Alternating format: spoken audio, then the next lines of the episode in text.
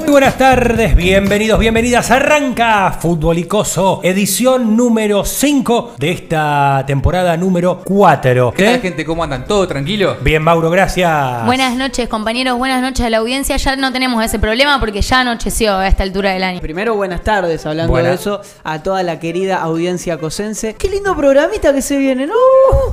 Programa especial, sentido de parte de Futbolicoso, porque hoy alguien se puede ir. Lo decimos en serio, son, son cosas que, están atravesando nuestro grupo. Las redes sociales de Futbolicoso son arroba Futbolicoso en todas las que se les ocurra. Se suscriben en YouTube, por favor, dales un clic, no les cuesta nada. Lo siguen en Spotify, Instagram, Twitter, Facebook, TikTok, arroba Futbolicoso. El tema del día de hoy, gente, echar al técnico. Práctica sobremanera habitual en el fútbol, o al menos en el fútbol que estamos acostumbrados, la de despedir a un DT. Hay un promedio de, en 14 fechas, 6 o 7 técnicos que se van fútbol argentino. Tremendo. Eso pasó en el torneo pasado. Digamos que si hay un candidato a abandonar la casa, vas a ser vos, Elian, que sos el conductor. Por la temática. Y- La. Ah, bueno. Sí, bueno. Yo sabía que- que... alguien se iba a ir Es más hoy fácil echar a un tipo que a 11 tipos, ¿no? a 11 solo, o sea, son muchos más. Lo que hay que echar. Sí, seguro, dirigente. Eh, ¿Qué baja de línea esa? Da- Sí. Daría la impresión que, como a la par de, eh, me pongo un poco filosófico, la sociedad en la que vivimos ¿Cómo que no? tiene menos paciencia para todo, pasa un poco con los técnicos, y a- tampoco tenemos la estadística, pero siempre da la impresión de que estamos viviendo el año que más técnicos se echan en el fútbol argentino. A propósito de lo Me que dice Juan, y recuerdo haber leído algo que no sé de quién es, pero dice de que en cada argentino hay un político, un docente y un DT. Y me gustó mucho eso. Lo leí en la facultad, ahora no me acuerdo de la autoría. Mirá. Me gustó mucho eso, porque la onda del DT, también esa tendencia de hincha a ponerse en la piel del DT y Sí. querer tomar decisiones. Eh, tiene que poner a este, Sí, que el, este lo el hincha sabe todo. Sí. E incluso el hincha sabe cuándo hay que echar el técnico también. Y que ¿no? también, eh, por otro lado, es siempre el, el año en el que menos paciencia se le tiene a un técnico. Llegó, perdió un partido, empató otro y ya el tercero es determinante para el futuro del técnico. Pero paraban tres partidos, 10 entrenamientos, dice nada más. Y sin embargo, ya. Aparte el hincha hacía algo que es generalmente es pasional, entonces de la misma manera que durante 15 partidos puteó al 4 porque no metió un centro al área, cuando el 4 se transforma en Cafú, se olvida de lo Motivos para echar un DT. Que pasen más de 10 partidos y el, y el técnico no le haya encontrado la vuelta al equipo. El famoso no le encontró la vuelta. ¿Qué es no encontrarle la vuelta? No sé, pero es algo que dicen los periodistas deportivos. Para mí, eh, no traerle refuerzos y no poder hacerte cargo de que el plantel es pobre también. Pero pará, eso seguido de perdimos. Sí, obvio. Porque tengo el plantel más pobre y ahora coseché, no sé, 9 puntos de 12, estoy adentro. ¿Pedirle la renuncia es echarlo? Sí. Ok, entonces a esos técnicos que por ahí no tienen el aval de la gente por estilo de juego y los resultados no son tan malos, pero si estuviese otro estilo tendría más bancas, ¿entendés? En este vínculo, y les pregunto a ustedes, ¿es más normal que cuando el técnico se quiere ir, la dirigencia esté esperando ese momento, que viceversa? Muchas veces tenés al técnico que se quiere quedar en el cargo y la dirigencia que lo quiere echar, ¿estamos Claro, de acuerdo? El, el tipo convencido de que lo va a lograr. Pero ¿cuánto puede durar ese técnico que Sí. se quiere quedar y su propio jefe están esperando que se vaya? Conozco ¿Cuánto? un solo caso del técnico que te damos una fecha, porque nunca sale bien eso. Es un partido más y te echan, Sí, jamás malísimo. sale bien. No. Que terminó saliendo 7, 8 puntos, que es Coca en Central. Mm, Se come una goleada importante contra estudiantes y después empieza a ganar, empieza a ganar, empieza Pero Sí, ¿cuánta sí. convicción hay del, del presidente que le dice un partido más y si no te vas? Claro, Y pasa que-. Para mí es el, el tipo al que se le permite eso es alguien que viene con renombre, como Coca Sí. en Central que venía a salir campeón, te termina después, bueno, clasificando a la Sudamericana, pandemia, se terminó yendo, Chao. etcétera. Generalmente es como estirar una agonía que no tiene sentido. Pero algo muy particular de ese caso, que también por eso se da para mí, es que Coca venía de empates, empates, empates. No es que perdía, Pero tampoco no es que ganaba. perdía, pero tampoco ganaba. Y si vos ganás de local y perdés de visitante, te da un promedio de 1,5 y si empatás siempre te da un promedio de 1. No ganaba. Da la sensación O sea, de que hay veces donde vos te das cuenta de que los resultados no se dan, pero se ve una mejora en el funcionamiento. Y da la sensación que hay veces que los resultados no se dan y el funcionamiento solo empeora Claro, y viene para empeora. atrás. Entonces eso es motivo de despido, de desgaste. Perder el clásico. Y bueno, depende del contexto. Pero sí, es para mí es Pero no, técnico pero perdón, perder pero- contra- en Copa Argentina contra colegiales de la C. pero antes que el- no es, antes no que- es un propulsor perder el clásico. Depende de qué clásico también. Digamos, no venías tan mal, perdiste el clásico y chao, te tenés que ir. No, no. ¿No? Me parece que no. Me parece que es vengo mal y la, la gota que rebalsa el vaso es claro. Para mí no el necesariamente. Por ejemplo, el Almirón, Almirón, digo, el Independiente Almirón que pierde el clásico con Racing, no era un mal equipo. O sea, era un equipo medio pelo para arriba y pierde el clásico y lo echan. Así fue, El Mauro. Newell de Berti, lo mismo. Era un equipo que juega, pierde el clásico, lo echan. Como que no que voy a decir, es un desastre. No tiene identificación el técnico con el club, perder el clásico Pará, es un buen motivo para echarlo. en picada Berti eh, fue echado post clásico cuando eh, vos decís eh, 2014. apenas pierde el clásico. Pierde el que- clásico, queda fuera en Sudamericana, pero tenía un Claro. Sí, en funcionamiento. realidad, eh, Berti, eh, que lo echan después de perder con Atlético Nacional, instantáneamente después de perder su segundo clásico. Pasa que ahí, Claro. había- ahí estaba la Bien. sensación de que a Berti había heredado un muy buen equipo, le habían traído relativamente buenos refuerzos y si había algo que podía ser el problema en ese equipo era específicamente él y no los jugadores. Claro, Bien. como un arranque histórico de campaña. En cambio, el Kili González, por ejemplo, ya venía en picada y el clásico fue la gota que derramó el vaso, digamos. Ahora, lo fundamental del técnico, viejo. Un plantel medio pelo con un técnico digno puede Te hacer levanta. cosas que, que te- que el técnico anterior no hizo porque es horrible. Te lo levanta, directamente. te Y el levanta. técnico siempre es elemental. O sea, eso que dicen, no, este equipo juega solo, no, porque Claro. ten- estas estrellas, nada, déjate de joder. Vos sabés que yo tengo ahí una postura como muy. que hay un día que me convenzo más de que, y si tenés a Modric, Cross, Benzema y te va mal. No sé, no, realmente. Sos muy malo como técnico. Sí, o en realidad lo mejor que te va es. Bueno, ahí está la importancia del técnico. Ah, para mí también tiene que ver el momento institucional. Porque el momento institucional, ¿se acuerdan del quilombo de Ronald Kuma en el Barcelona? El tipo hereda una situación fea. No Sí. tenía los peores jugadores y no era el peor técnico, pero lo agarró en un momento fulero. Y bueno, JJ López se va a la B con River, pero hizo buena campaña dentro de todo. Entonces a lo mejor. Que por presión popular lo tenés que echar porque está marcado, pero no porque haya hecho una campaña con un desastre. Hay No, no. veces que también echar al técnico es como el, el único manotazo de ahogado de cuando la gente dice hagan algo. Es como cuando echan un ministro a nivel Estado Nacional. Echar a un tipo es como la única forma de mostrar que estamos haciendo algo cuando en realidad no, no demuestra que estés haciendo nada. Porque aparte viene el interino que no quiere estar ahí porque está dirigiendo la reserva, que quiere volver a reserva, dirige tres o cuatro partidos, gana dos o tres porque tiene la suerte de ganarlo y dicen, che, y si se queda este y con una Sí. pretemporada. O echás demuestra". para traer a quién también. Ponele que no sea el interino, pero que sea más de lo mismo. Otro inexperto, si tenés un debutante y trae otro debutante. Pero más allá de que puede asumir a alguien ya con poco crédito, para mí hay por lo menos una sensación de que hay una semana de expectativa, porque es algo Sí. que es distinto a lo que Y está. comprime. Acá a tu derecha, Elian Echeli de Radio Mauro Weiss de Radio Chingolo Ah, sí. de Monte Casero. Queremos preguntarte si Sí. sentís que el técnico de Juan Hiperfan tiene fuerza para seguir y si tiene la banca de, de la, del cubo- de la dirigencia. No, mira, yo como presidente de, de- de la institución, hoy nos hicimos presente en la práctica con, con toda la comisión directiva para manifestarle al técnico y a, a todo el plantel nuestro respaldo. Este cuerpo técnico que, que nosotros lo trajimos fue una decisión meditada, pensada, tiene todo, todo nuestro respaldo para, para seguir adelante y obviamente que estamos en un mal momento, pero sabemos que los resultados ya se van a dar. 7.24 salió. Este- Eh, no, eh, como técnico de la institución agradezco el respaldo. Eh, sabemos que lo- lo- los que vinieron hoy a la práctica son hinchas, los que se acercaron a hablar con los jugadores y que, quieren lo mejor para el club, como lo queremos todos nosotros. Que el hincha se quede tranquilo que vamos a seguir trabajando todos los días para lograr los resultados que tanto buscamos. Tres doritos después, Fútbol ha anunciado el despido de su técnico Juan Ignacio Perafán. Que por lo general el hilo se corta por lo más fino, y por lo menos en el fútbol profesional, masculino. Pensaba, mientras venía para acá, Sí. en un caso reciente del fútbol femenino de Central, que hubo como 15 jugadoras que se fueron por tener problemas, Por problemas con de la- violencia con la directora técnica y la por entonces dirigencia Central reivindicó a la DT, vació el plantel. En un momento Sí. no les alcanzaba ni para hacer un 7 contra 7. Sí. Y eso fue raro, más allá de todo lo que derivó. eh, es raro que vos banques tanto una DT que no tiene una trascendencia en el club a costa de que se te vayan 15 Y jugadores. se le vació el plantel en serio. Sí, sí. Eh. Después, bueno,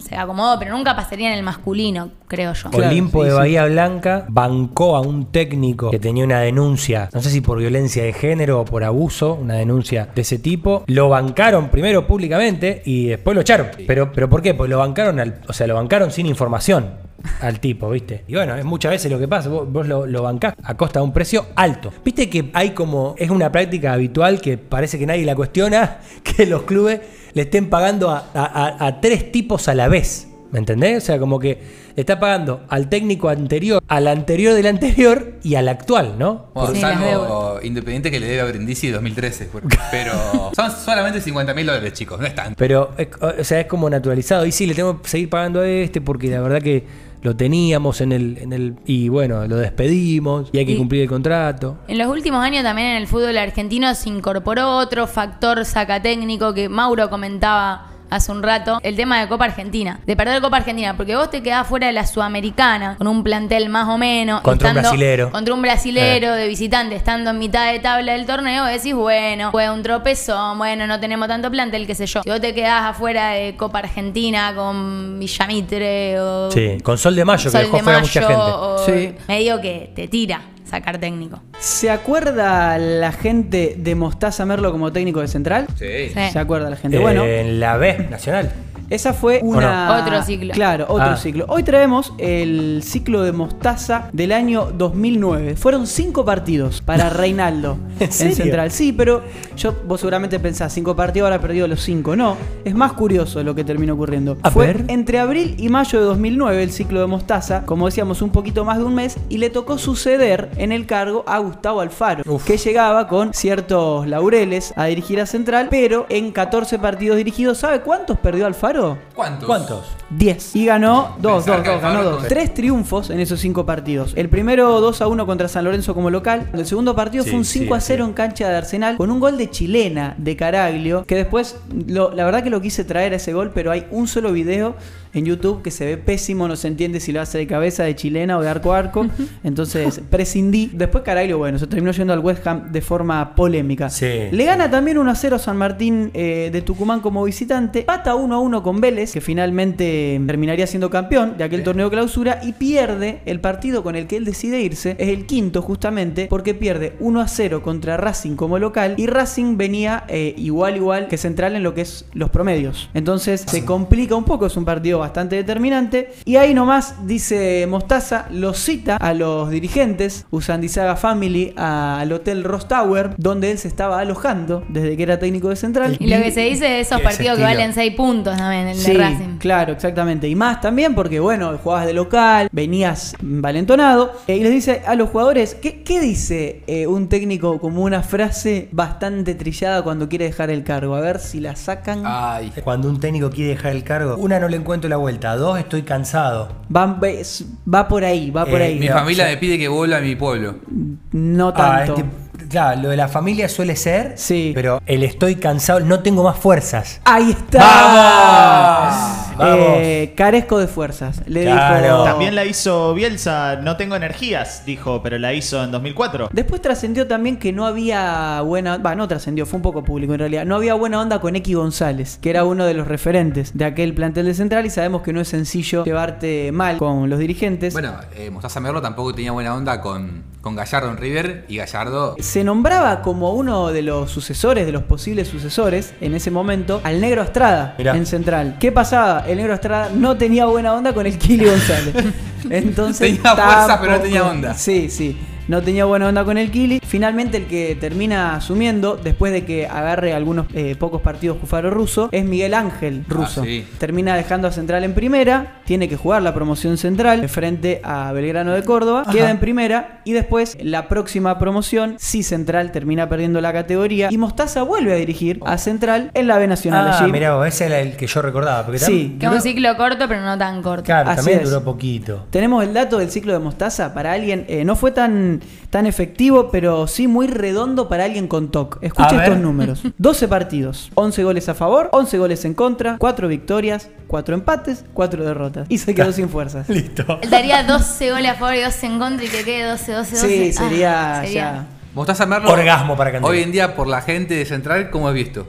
Sin pena ni gloria. Ni fu ni Sin fa. pena ni Claro, gloria, qué sé yo, no, no. es querido, tampoco se lo odia. A mí me cae simpático, pero por él, no por su paso en central, como que qué sé Por- yo. porque toma whisky. Merlo que dijo en la anteúltima fecha. hace cuernito. Ahora me calenté y vamos a salir campeones. Ajá. Con Racing. Un, un ¿Y dato salió? que Mostaza. Ah. Mostaza odia a las flores. En un partido de visitante de central en su último ciclo, no me acuerdo el rival, pero le tiraron flores en el banco de suplente, pues sabían que odiaba las flores. Nunca había escuchado que alguien odie las flores y Es no entiendo bueno. el motivo. O sea, como mucho te pueden no importar, de ahí odiarlas. Cuando un tipo, por ejemplo, en un club rosarino, un técnico porteño se lo echa más fácil a veces que a un técnico rosarino. Y lo mismo en otros lugares. Me parece que en Europa hay como una manía de que a veces a los técnicos sudamericanos o carismáticos Eh, se los echa más no fácil. nada, no Perdón, nada. Rosarino, aunque no esté identificado con el club, se lo banca más que a un porteño. Es raro que sea rosarino y Claro. no esté identificado con el club. No, Claro, puede. claro. si es rosarino, es el tuyo o es del otro. Mucha, es raro. Todos. Sí. Cualquier Y jugador rosarino La está mayoría. identificado. No sé, pero si por lo general el DT. Y pasa que cualquier jugador rosarino que suele jugar en primera debuta en Central o en Newell. No, puede ser No, Rosarino no. y no haber debutado en ¿Se Barco acuerdan, Rosarino. y ¿se acuerdan de la entrevista que Juani le hizo a Quique Genovar allá Sí. por la temporada 2? Él Sí, nos sí. comentó algo ahí también de que es para el periodismo local es más fácil conseguir entrevistas con gente de la casa que con porteños. Ah, y bueno, es lindo entonces- tener al periodismo local de tu lado. Sí.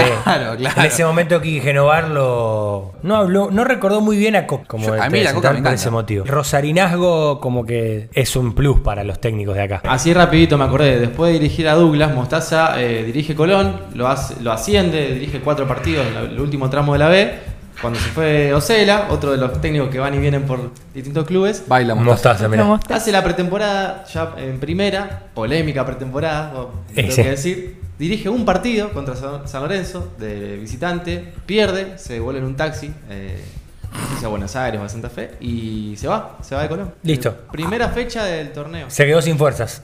Es un es, ba- es bastante irresponsable lo Mostaza, ¿no? Sí, Que lo, lo queremos, sí. lo bancamos, lo No, adoramos. yo no lo quiero, yo no lo banco. Una, una, una leyenda del fútbol argentino. Nah. Pero un- una fecha y te vas a comer la pretemporada encima con refuerzos encima. No, no podés esperar, no podés irte en- Bueno, en noviembre. Lo de refuerzo en Colón. Bueno, sí, sí, sí. Los que llegaron. Sí, claro. Los sándwiches de los uruguayos. No es lo mismo incorporación que refuerzo, decís vos. Y, digamos. viste, qué sé yo. Así como, como hay técnicos que, que itineran entre distintos clubes, que los hay un montón, que Bueno. han itinerado por un montón de lugares. Tenemos alguna, algunas carreras, un caso paradigmático, porque siempre se habla de ese meme de en Patronato acaba de renunciar el Yagi Forestelo, lo reemplazará el Yagi Forestelo. Es genial. O en Sarmiento de Junín renunció Mario Siacua y lo, y lo reemplaza. Siempre es Claro, una persona que odio, La liga, desprecio totalmente, que es el entrenador Cuca, Claro. que ganó la Libertadores con. Palmeiras ahora hace, hace poco, Sí. creo. Con Palmeiras, sí. Un tipo carrera de 25 años de técnico ha dirigido 33 equipos. No, no En el ser. 98 dirigió Uberlandia. En el 99 a Bahí. En el 99 Brasil de pelotas. En el 2000 a de nuevo. 2001, tres clubes, cuatro clubes en 2001. Inter de Limeira, Inter de Lajes, Remo y Crisiuma. Pero 2002 claro. Gama, 2003 Paraná, 2003 Goiás, 2004 Sao Paulo, Ahí 2004 llegó, llegó Gremio, en 2004. Bien, 2005 la pegó. Flamengo, claro, le empezó a ir bien. Retrocedió un poquito. 2005 Curitiba, Sao Caetano, Botafogo. Dos, pasos, di- dos pasos distintos por Botafogo. ¿Cómo es Sao, eso? Sao Caetano Libertadores en esa época. 2006-2007 renuncia a Botafogo en 2007 y en 2007 vuelve a asumir él mismo en Botafogo, cosa que repetirá en su carrera. 2008 Santos, 2008 Fluminense, 2009 Flamengo, Esa es la de 2009 Conca, es la de Conca. 2009 Sí. Fluminense de nuevo. Ah, qué Eh, feo. 2010 Cruzeiro, Atlético Mineiro, se va un año a China, Shandong Conca. Luneng. Porque pintó. Es Darío Conca. 2016 Palmeiras, 2017 Palmeiras de nuevo, 2018 Santos, Sao Paulo, Santos de nuevo, Atlético Mineiro, renuncia en 2021, 2022 Atlético Mineiro de nuevo y 2023 el Corinthians. Ahora, lo que ruedan, lo No, que pero ruedan. aparte, si a él lo echaban, le pagaban lo que, lo que, lo que llegaba de contrato, después volvía al mismo club y volvía a pagar dos sueldos al mismo tiempo. No, capaz que el, el vive Parado con por un contador, vida. vive con un contador que le dijo este negocio. Mirá, hoy te conviene, hoy te conviene que te echen. Hacete echar las 10 fechas, Sí, hermano, te- y nos salvamos vos y los que vienen, los que vendrán. No, en las antípodas también de los técnicos muy echados están esos que aguantan demasiado, porque les pasa a veces a los clubes, porque no tienen un mango para traer a alguien y tienen uno de la casa. Que no lo pueden echar. O también pasa, sí, no le pueden echar. El también- gato Oldrá de Godoy Cruz, por ejemplo, Claro. ¿no? Que siempre que echan alguno, está ahí el gato Oldrá, que ha tenido buenos resultados incluso. Pasa también porque tuvo, no sé, otro ciclo como DT que fue exitoso y ahora Claro. te aferrás a ese ciclo porque antes le fue bien. O fue un gran jugador y decís, ay, como DT lo aguanto. Te porque aferrás al pasado. Cuántas alegrías, como pasa mucho. Porque ahí como dirigente a lo mejor te da más tranquilidad decir, bueno, no me estoy yendo a la B. La hinchada no está metiendo tanta... La hinchada no está metiendo tanta presión porque Sabe lo, qui- lo que quiere por el pasado, qué sé yo. Bueno, yo tiro un poco más, qué sé yo. Tengo, que, También resol- hay- tengo que hay- resolver el quilombo de la pileta de natación. Ta- dice el También hay ego. Por parte del técnico de decir yo esto lo levanto, más según del barco. Ego, trabajo. A veces ni ganar títulos garantiza quedarse en el cargo. Hashtag Liga Casildense no lo entenderías. Por ejemplo, Aprendices salió campeón el año pasado con Gabriel Narduzzi y no se quedó en el cargo porque no, no tenía la banca del, del plantel. Es más, Aprendice, el Aprendice que salió campeón había echado en la tercera fecha al chino Aquino, el que era técnico de la reserva de Newell, fue interino de la primera de Newell, lo había echado después de ganar dos partidos. Pero lo echaron ¿por qué? Y porque el tipo no dejó la reserva de Newell para dirigir Aprendice. Entonces había una fecha el miércoles. El tipo dice, no, no puedo venir el miércoles a dirigir, tengo que entrenar con la reserva de Newell. Fútbol y Coso tendría que tener algo que sea. Una relación abierta, eso. Momento casildense o algo así. Eh, hago una pregunta. Si mañana les tocara dirigir un equipo eh, denominado grande, No cada- sé ni ca- cómo salir a, a un entrenamiento. Cada no uno, sé qué decirles. cada uno de- pensará lo que es grande. Tienen un Vos hacés todo jugador. lo que hizo San Paoli, que está dirigiendo Flamengo ahora. Tienen un jugador eh, de renombre importante, pero para ustedes no rinde. ¿Lo ponen en el primer partido o lo mandan al banco? No, lo pongo, lo pongo. Lo pongo. Que se saque solo. Usted, usted- pero para vos el suplente es mejor que él, lo pones igual. Banco. Sí. Y si viene jugando de titular, tiene renombre, la gente lo quiere, lo pongo y de última lo expongo. Eso es, lo expongo. Y si anda mal, lo saco en el segundo tiempo. Lo pones, en- lo, lo mandás al banco No. y decís no te quiero exponer. Segundo tiempo no, hay que, hay, hay que dejarlo. Porque segundo tiempo es lo mismo que, sacar, es lo mismo que sacarlo. No de en el los- entretiempo. Ah. Digo, tipo, no sé, a los 20 Ah. del segundo tiempo. No, no, no, no. Después no. de que se arrastró y que perdiste. No, no, no, no, hay que, hay, que, hay que venir con el apoyo de la gente y tra- y tratar de mantenerlo lo más posible. Tres o cuatro partidos tiene que jugar. Si no pasa lo que pasó al Faro en Boca. Eh, hay que dejarlo y de última lo vas corriendo de a poquito, a poquito. Un universitario, un catedrático que se llama Mateus Galdino, es máster en gestión deportiva, da clases en la Universidad de Bielefeld, en Alemania. Hay, hay No- un equipo de la Arminia Bielefeld. No es, no es Banfield, es Bielefeld. Hizo un paper, una investigación científica acerca de por qué echan tantos técnicos en Brasil. ¿Por qué? Porque el tipo tenía este dato, escuchá. En 18 temporadas en el fútbol brasilero, entre 2003 y 2020, se registraron 669 cambios de técnico. En los equipos de Juan el, Brasil, el Brasileirao nada más. Una 660 locura. fueron de Cuca. En 18 temporadas, 669 cambios de técnico. Recuerden lo que veíamos antes, la tabla de Cuca, que él solo acostumbraba a cambiar de equipo dos veces por año. Imagínense Claro. todos, Claro. los ya- todos los Yagi Forestelao que puede haber en el Brasileirao. Yaguiño por este lado. Aparte de ahí no pasa Cuca, nada con ir, no pasa nada con ir de un club a otro siendo Ah, rival. Flamengo, No Fluminense, pasa nada, no San pasa Pablo, lo que sea, no pasa nada. En ese periodo de 18 temporadas, 294 entrenadores oscilaron entre los 20 y los 22 clubes. Bueno, eh, recién pensaba. no- O sea, no es- y, y Cuca en 25 años tiene 32, o sea, se repite con todos. El, el- el- el- de 300 tipos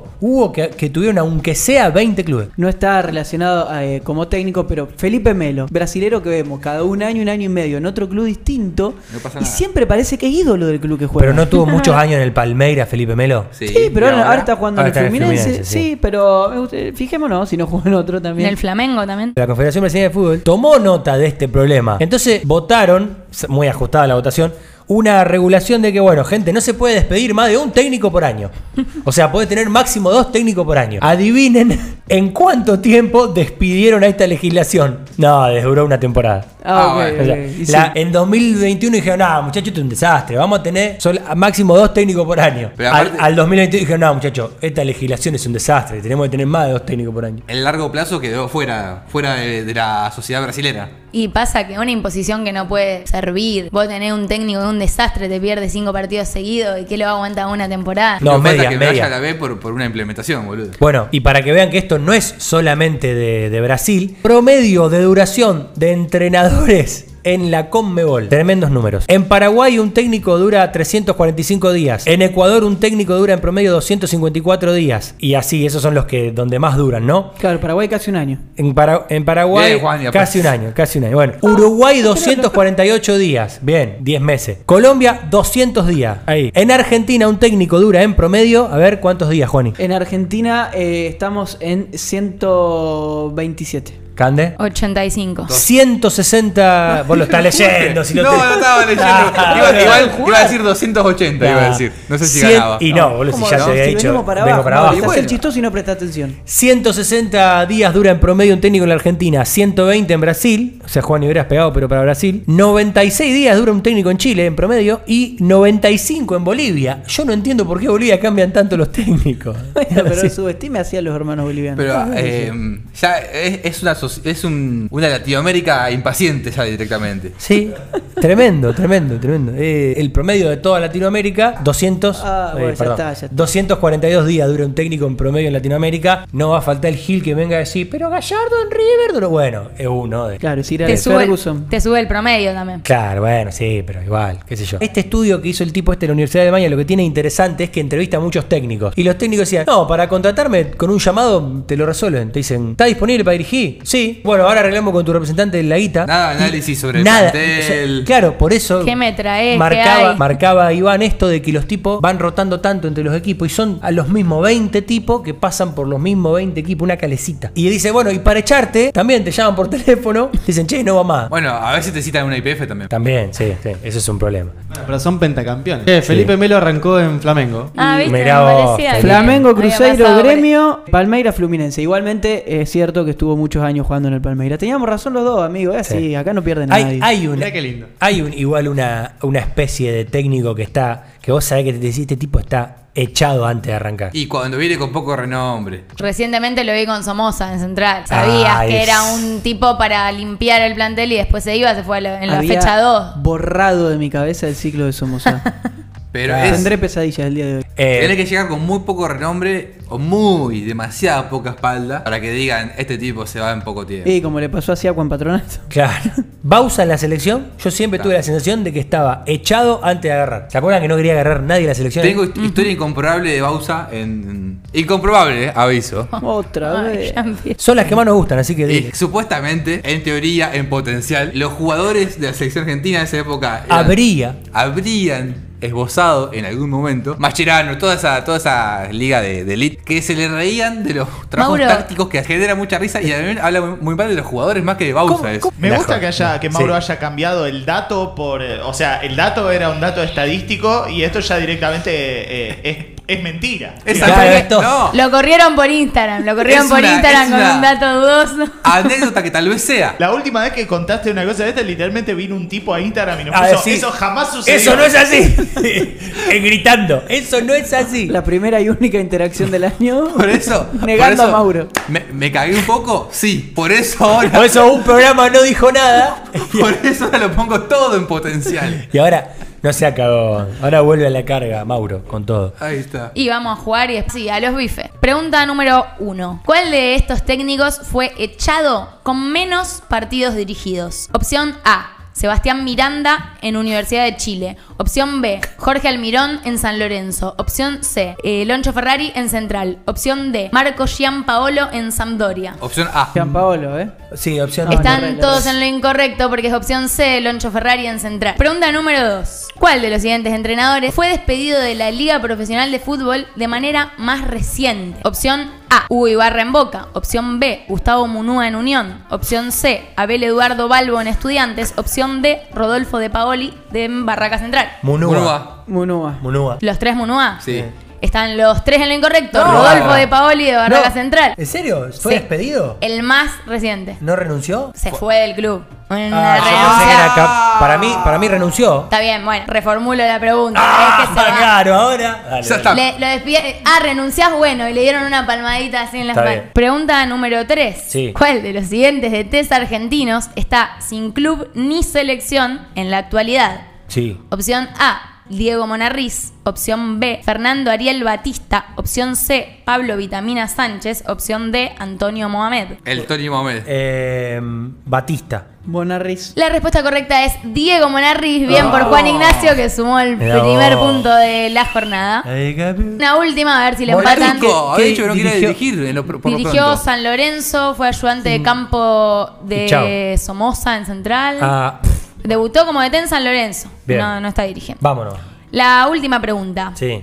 Carlos Bianchi fue despedido por Daniel Angelici después de una derrota en opción A, La Boca, opción B, La Plata, opción C, Rosario, opción D, Avellaneda. Rosario. Eh, Vélez. La Plata. Pero Nadie- Vélez no, era- está en la estaba- opción, Ah, Mauro. me confundí porque Me lo confundía a Bianchi en Vélez. Avellaneda. La opción correcta es La Plata, así Ah, que Juan no. Ignacio remontó el juego y ganó con dos puntos, cero Con- y cero. ¿Contra quién perdió? Aburrido de ganar. Con estudiantes. Ah, mirá vos, qué lástima el virrey. Candela Dolores Moreno, Cuco, Mauro, Hugo Weiss, Juan Ignacio Pera Fan. Del otro lado, Ignacio Fierro, Iván Jiménez, Cristian Skinner, Maximiliano, Hugo Gómez Acosta. Yo soy Eliane Echeli. Nos encontraremos en todas las redes sociales toda la semana como arroba futbolicoso. Síganos en Spotify, suscríbanse en YouTube. En vivo el jueves que viene, 19 horas, en Brindis TV. Gracias, chau. Chau. Adiós.